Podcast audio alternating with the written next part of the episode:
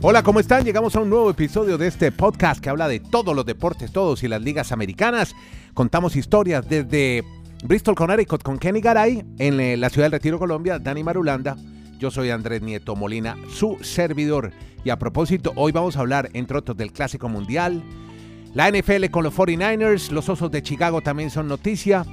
En el fútbol americano, cambios en quarterbacks. En fin, hay mucho para contar en este podcast y vamos a empezar justamente con Puerto Rico con Kenny Garay que nos habla del juego perfecto en el Clásico Mundial. Hola Kenny, ¿cómo anda? ¿Cómo le va, don Andrés? Desde Alaska hasta la Patagonia, desde Arica hasta Punta Arenas, un abrazo. Le cuento que por aquí en el noreste eh, tuvimos frío. tormenta de nieve. No, no tanto frío, es que cuando nieva no hace tanto frío, pero sí es mejor si se puede no salir.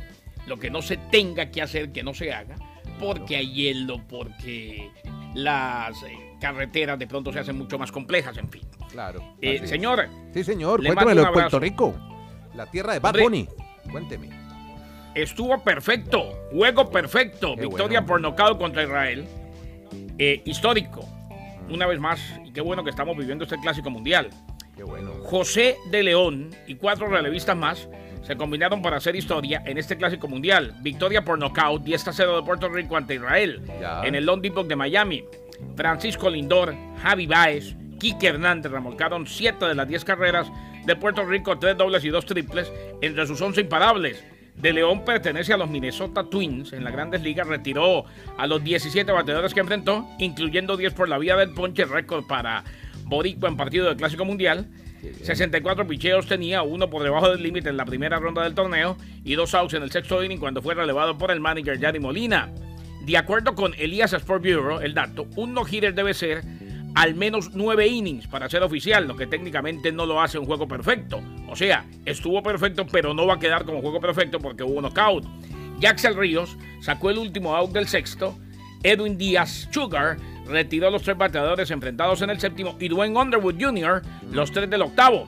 El juego fue declarado finalizado cuando Puerto Rico sacó ventaja de 10 carreras. O sea, estuvieron perfectos. Eh, muchos lo vamos a recordar como el primer juego perfecto, pero no va a quedar registrado como perfecto porque fue victoria por nocaut. Se tuvo que acabar antes de los nueve. Perfecto, muy bien. Esta historia no la queríamos contar porque somos colombianos los que hacemos este podcast, pero sí, Colombia quedó en el registro. No, yo sí la quería contar, ¿eh? Yo la quería Quedamos en el libro de historia como al equipo al que otro equipo le anota su primera victoria en un clásico mundial. Ahora sí, los detalles con Dani Marulanda en la ciudad del Retiro. Hola, Dani, ¿cómo está? Pues así fue Andrés, abrazos para Kenneth, para todos nuestros oyentes. O sea que Sí, la Gran patria Bretaña Marulanda. No, no, no, no. Yo no quería contarla porque quedamos en el libro de la historia. Como, pero con un récord negativo. Marulanda es una patria. Marulanda es una patria. pero ¿por no, qué? la- la- ¿Usted por qué está eh, haciendo crecer la hombre. historia? No la gigante, no la, no le dé unos Disculpe, matices que no tiene. es, Disculpe. es una situación deportiva y simplemente los británicos Sí, los Están- celebrando que por primera vez ganan un clásico mundial de béisbol. Y como dice Andrés, pues fue frente a Colombia. Siete carreras a cinco, los británicos celebran por primera vez ese triunfo, aunque les toca esperar, obviamente, la última jornada a ver si tienen opción de clasificar. Pero como estamos hablando hoy de cosas muy perfectas, que me quedé pensando en todo lo que nos explicó Garay, pues sí, o sea, si nos vamos a la, a la parte estrictamente del reglamento, la, la gente dirá que no fue un juego perfecto. Pero yo creo que para los amantes de este deporte de Garay va a quedar como que Puerto Rico, sí, Pero- es la primera organización que, el primer equipo o la primera selección que hace un juego perfecto. Porque la claridad es que Ojo, y el es que juego hay una cosa, por Dani, antes, antes- antes de que usted Sí, siga, es un sí. tecnicismo lo que les explicamos. Pero Sí, es- exacto, estoy exacto. totalmente de acuerdo con Marulanda. O sea, para el, para el fanático del béisbol, vaya dígale hoy a un boricua que no hicieron el primer juego perfecto en la historia del. Clásico Mundial. Y, y- y tienen argumentos válidos. Lo que pasa es que el béisbol tiene una cantidad de tecnicismos impresionantes. Así Y es. expliquémoslo rápidamente. Ese tecnicismo es que, o sea, tiene que lanzar nueve entradas, como usted muy bien lo dijo, y el partido se acabó en ocho entradas. ¿Por qué se acabó en ocho entradas? Porque en el Clásico Mundial de Béisbol hay un reglamento que si en la séptima entrada usted ya está ganando por 10 carreras de diferencia, se acaba el partido. Y como Puerto Rico metió esa décima carrera en la octava entrada, pues ya obviamente por el reglamento ahí se acababa el juego. Dicho eso, reitero, para los boricuas no les quiten la emoción, que celebren por primera vez un juego perfecto en la historia de un clásico mundial. Este es el podcast La sacó del estadio. Con Kenny Garay y Dani Marulanda. Presenta Andrés Nieto Molina. Pero bueno, los Estados Unidos, Andrés, que puso a pagar los platos rotos de esa derrota que pues les dolió tanto frente a los mexicanos y arrasaron también con Canadá, juego que también terminó así por nocaut porque llevaban, reiteramos, 12 carreras y en total y más de 10 de ventaja ya cuando habíamos tenido 7 entradas. Así que Estados Unidos en este momento es líder, jornada de descanso para ellos en este día y esperarán la última fecha frente a Colombia. Estados Unidos sabe que si le gana a Colombia, pues estaría clasificando los cuartos de final. Veremos de aquí a mañana la importancia obviamente de ese partido que tenga para los colombianos en este clásico mundial de béisbol que sigue muy emocionante, muy, interesante y sobre todo con y sobre todo Andrés, yo yo no me canso de reiterarlo, o sea, la afición que tiene el béisbol es maravillosa. o sea, no serán muchos, no serán globales, lo que me quieran decir, pero la gente que vive este deporte, sobre todo en la cuenca acá, si podemos decir cuenca, es que escuché a algunos amigos diciendo que la cuenca caribeña, no sé si es un término muy acertado, pero en la, ese término porque, porque realmente es donde más se disfruta este deporte. Perfecto, muy bien. Entonces ya del béisbol, después de este homenaje que le hacemos al béisbol en este podcast, nos vamos a la NFL porque ha habido muchos movimientos. Andrés, ¿Sí? antes, antes de, que nos vayamos a la NFL, ¿Sí? Sí vio lo que pasó y ya les contamos las historias y lo de Nicaragua y el lanzador que lo firmaron los Tigres de Detroit y demás lo hicimos en el live. Sí, lo vimos, sí. Eh, eh, resulta Sucede y acontece que se armó una entre la colonia nicaragüense impresionante. ¿Con quién? El día de ayer. ¿Contra quién? Había en el estadio a uno al que tildan de sandinista. Ah, amigo Ortega. Mm. El dictador Ortega. Estuvieron, a, mm. Estuvieron a punto de llegar a los golpes, le dijeron paramilitar. No, eso se armó una. Inclusive eh, hay un video en el cual les tocó llamar seguridad porque un nicaragüense estaba en vivo y le decía, aclárele al pueblo nicaragüense cuánta gente ha asesinado. Ahí cuando estaban en pleno juego y se volvió una situación muy incómoda. No lo llevemos allá, pero lamentablemente fue, pues definitivamente algo que opacó la fiesta o que, o que nos, nos hizo recordar muchas situaciones que no, nunca debieron suceder. Sí, eso cuando se mezcla política y deporte, casi siempre, casi siempre no sale bien. Entonces, eh, ahora sí, nos vamos a NFL, porque ayer justamente en el espacio en Twitter, donde charlamos, bueno, ahí con todos nuestros auditores, un saludo a todos los que cada lunes se conectan con nosotros a través de Twitter, 6 de la tarde hora de Colombia, 7 hora del este de los Estados Unidos, 8 hora de Chile. Ayer hablábamos de la llegada de Jimmy Garoppolo a los Raiders, Jimmy Garoppolo a los Raiders sale de San Francisco. Pero bueno, San Francisco se, se, arma y miró hacia Carolina. ¿Y a quién encontró Kenny? Kenny Garay en La Sacó del Estadio. Nada más y nada menos que a Darnold. Eh, lo de Darnold ha sido una asignatura pendiente, Andrés, en eh, el fútbol americano. Yo sí creo que Darnold es un buen mariscal de campo. Ahora, y espero las declaraciones y la opinión de Dani Marulanda en cuanto al tema, porque es que al fin y al cabo eh, se le han dado posibilidades y ha tenido unas altas y otras muy bajas pero llega a los 49ers de San Francisco, donde necesitan urgentemente un referente. Eh, acordaron contrato por un año con Sam Darnold, reforzando la profundidad de los 49ers luego de la salida de Jimmy Garoppolo a las Vegas Raiders y con Brock Purdy y Trey Lance. Muy seguramente a Trey Lance le van a dar la posibilidad de que juegue ahora que se recuperó. Lo de Brock Purdy yo no sé qué tan relevante vaya a ser o si se mantendrá relevante después de ser irrelevante y luego de la operación. Pero creo que Darnold es una buena alternativa para los 49ers en caso de que no funcione lo de Trey Lance eh, y tendría la posibilidad de dar un paso adelante y, revivir su carrera, porque como van las cosas, eh, empezó titular, empezó con gran expectativa, pero parece encaminado a ser uno de esos suplentes de 15, 16 temporadas en la liga. Bueno, ya usted me habla de un movimiento que se dio en Chicago. Interesante, Kenny, porque también hay cambios en quarterbacks. Y ahí nos actualiza Dani Marulanda. Es que para que sigamos en la misma historia, Garay me preguntaba qué opina de Sam Darnold. Lo que pasa es que un jugador que llega en la primera ronda y en el top 10, como cuando él fue seleccionado con los Jets, pues es fracaso, me parece a mí, que no se pueda ni siquiera mantener un equipo de titular. En los Jets no lo pudo hacer. Ahora también se va de Carolina. Y en San Francisco va a tener un equipazo. Pero en el papel, lo que usted estaba reseñando, Trey Lance debe ser el hombre que a futuro sea el líder de esa, de esa franquicia en esa posición. Y lo de Brock Purdy es simplemente como la coherencia de esta administración de dar a entender que, pues sí, fue una historia muy bonita, pero es que Brock Purdy no, no es un estelar.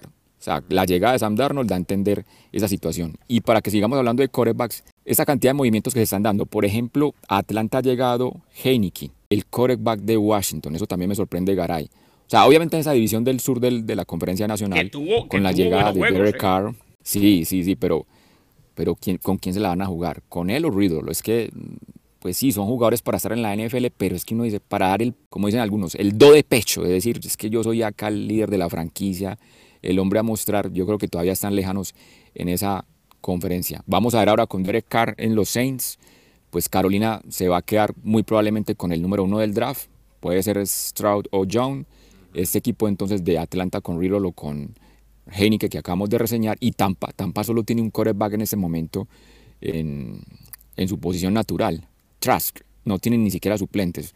Es un equipo que va a tener que apostar en la agencia libre porque sí que es codiciado en ese momento ser Yo creí un que quarterback en la NFL. ¿Ah, sí?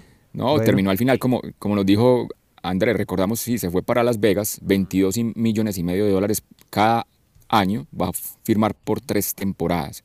Y otros quarterbacks rápido, Andrés, por ejemplo, Mike White, que era el suplente en los Jets, se va a reforzar como suplente a los Dolphins. Se va a ganar 8 millones de dólares para ser suplente por año. Lo firmaron dos temporadas. Y otro que se queda, a mí me parecen extraordinarios los de los corebacks Andrés Kennedy Oyentes. Otro que se va a ganar 8 millones de dólares por ser suplente.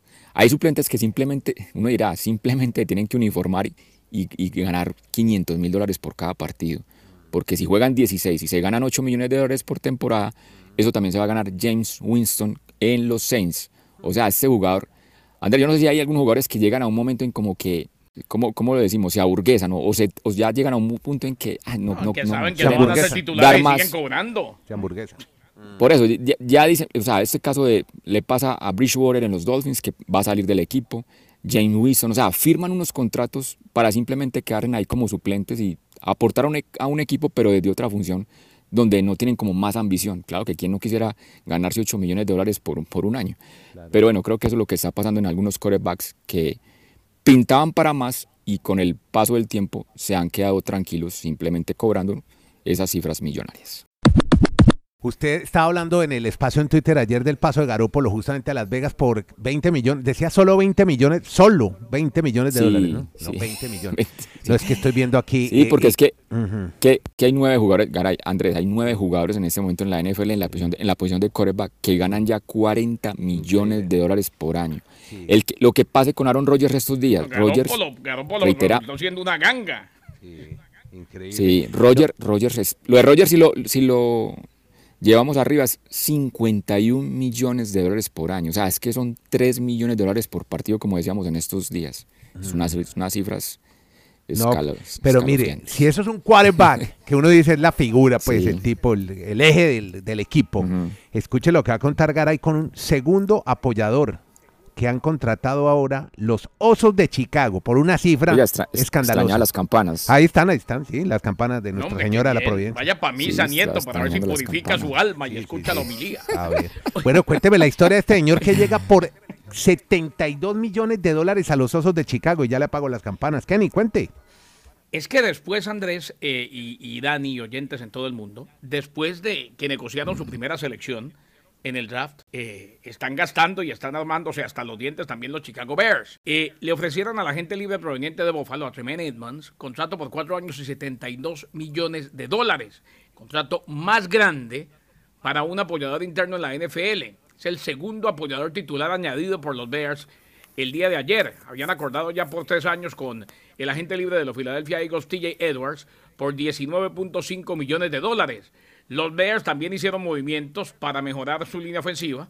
Contrato por tres años con el agente de libre de los Titanes de Tennessee, Nate Davis.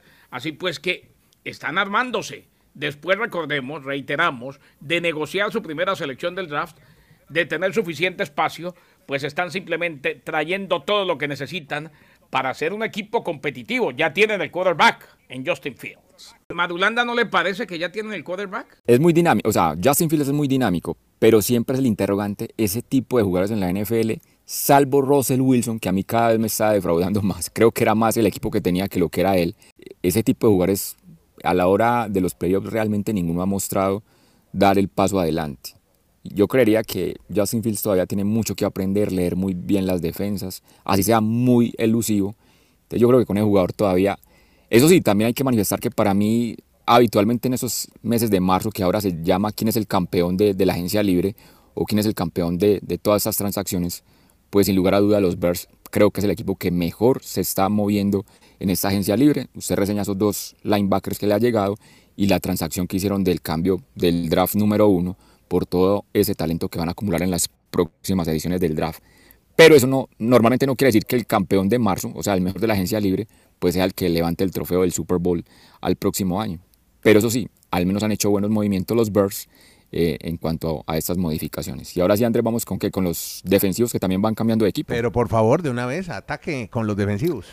Pues arranquemos por. Ya reseñó esto Garay. En Minnesota, ¿sabe quién se fue? Se fue Peterson. Se fue de ese equipo y va a los Steelers. Fue un jugador que ocho años estuvo como All Pro, o sea, como un estelar en Minnesota y ahora sorpresivamente pues va a terminar su carrera aparentemente con los Steelers de Pittsburgh. También ha llegado a Miami otro buen jugador, un linebacker que estaba en los Titans, David Long, un jugador que necesitaba realmente a gritos la defensiva de Miami, es otra buena apuesta en cuanto a estos defensivos. ¿Y quién más reseñamos? Es que hay tantos movimientos, Andrés, que uno no sabe ni, ni qué decir. Y eso que apenas este, este miércoles... solo de, mañana, usted. solo defensas. Este miércoles 15 es que lo que decía Garay el lunes, supuestamente el miércoles 15 es cuando se firman todos los contratos, pero llevamos 48 horas donde cada media hora hay un bombazo, hay un cambio, va para allá, viene para acá, porque ya pues han modificado un poquito, no han sido tan estrictos esos movimientos de darlos al menos a conocer de manera pública, sobre todo a los fanáticos y se van emocionando con las maneras en que van organizando sus franquicias. Y no se pierdan próximamente, muy pronto, está trabajando en ello el dueño de este podcast, nuestro compañero y amigo Andrés Nieto Molina. Sí. No se pierdan pronto el videocast. Como dice. La sacó, la sacó, del Estadio Podcast en donde quiera. Usted le puede hacer eh, espejo en el televisor, lo puede ver en la, en, el, en la tableta, en la pantalla del celular, donde quiera. Mm. Bueno, perfecto. Como dicen los amigos de Blue, la radio tiene cara, el podcast tiene cara. Sí, hoy por hoy la radio tiene cara. Es que usted y yo somos de la, época en que la radio no tenía cara. Aunque yo a usted lo conocía desde que lo vi con los anteojos gigantescos. Yo, no, yo diría que la radio es la magia del sonido. Yo, para mí mostrar la cara eso es dañar un poco la hoy magia. por hoy hay que mostrar la cara, señor. Pero yo soy de los clásicos. A mí me gusta hacer una magia del audio. Dijo que, no dijo que quiere los nativos digitales. ¿A, quién quiere? No, pero mire que Apple Podcast, dentro de su plan de innovación tiene en su plataforma justamente un canal de audio digital para oírlo. Buenísimo. Bueno, audio digital, ahí y el está. Que, y el que quiera escuchar solamente audio que lo haga y el que no, pues que escuche. Usted déjeme terminar con algo más agradable. pero, pero, realmente ahora son muy, las nuevas generaciones sí son muy visuales, eso sí hay que manifestarlo. realmente esos chicos de ahora son podcast muy, de, El podcast de su amiga Joda, de, visual, eh, en fin, todos los podcasts son visuales. quiero, quiero recordarle al amigo Kenny Joda, Joda muy amiga de Nieto. Ahora Claro, todos los días me levanto con ella. No, no, yo quiero recordarles, quiero recordarles que en los en las métricas de audiencia de este podcast tenemos el mayor número de auditores en Colombia y en Estados Unidos. Y en Irlanda hay un 8%. no sé quién nos oye en Irlanda. Hablemos de ciclismo. No, no es que el mayor número de auditores está... El amigo Brian. Ah. El, amigo el mayor, el mayor número de auditores de este podcast, les agradecemos mucho. Igual a los más jóvenes, no se sientan mal, pero la mayor parte de la audiencia de este podcast está entre los mayores de 35 años. Yo no sé si serán muy amigos de eso de ver mientras escuchan algo. Lo son, ¿Mm? lo son. mayores de 35 hasta, los hasta los 60 años. Muy bien. Y más hombres que mujeres, mucho más. Saludo a todas las chicas que oyen este podcast, también el deporte de ustedes. No se pierdan, no se pierdan Andrés Nieto en el videocast. Óigame. Dirigiendo. Sí, pero me gustaría que el podcast queda más completo si ustedes le hacen una mención a los Warriors en la NBA, que ya llevan ocho victorias en línea y ayer le ganaron no más que a los Suns de Phoenix. Entonces, pues siempre es bueno de vez en cuando recordar a este equipo que quiere ser otra vez campeón de la NBA. Le pasó de noche a Madulanda. No, no, no, no, no, no, no, no, pues yo, yo me da culpa, lo que pasa es que soy tan... Eh, mm. No estoy tan emocionado con el béisbol y estos momentos de la NFL, pero sí pero tiene toda la que razón. Hay que sacar la racha de los Warriors. Exacto. Oh, y si quiere también destacamos lo del ciclismo, que ayer no, no- no nos dio tiempo. Sí. Bueno, en estos días seguimos. Podcast La Sacó del Estadio. En Twitter, arroba La Sacó Podcast.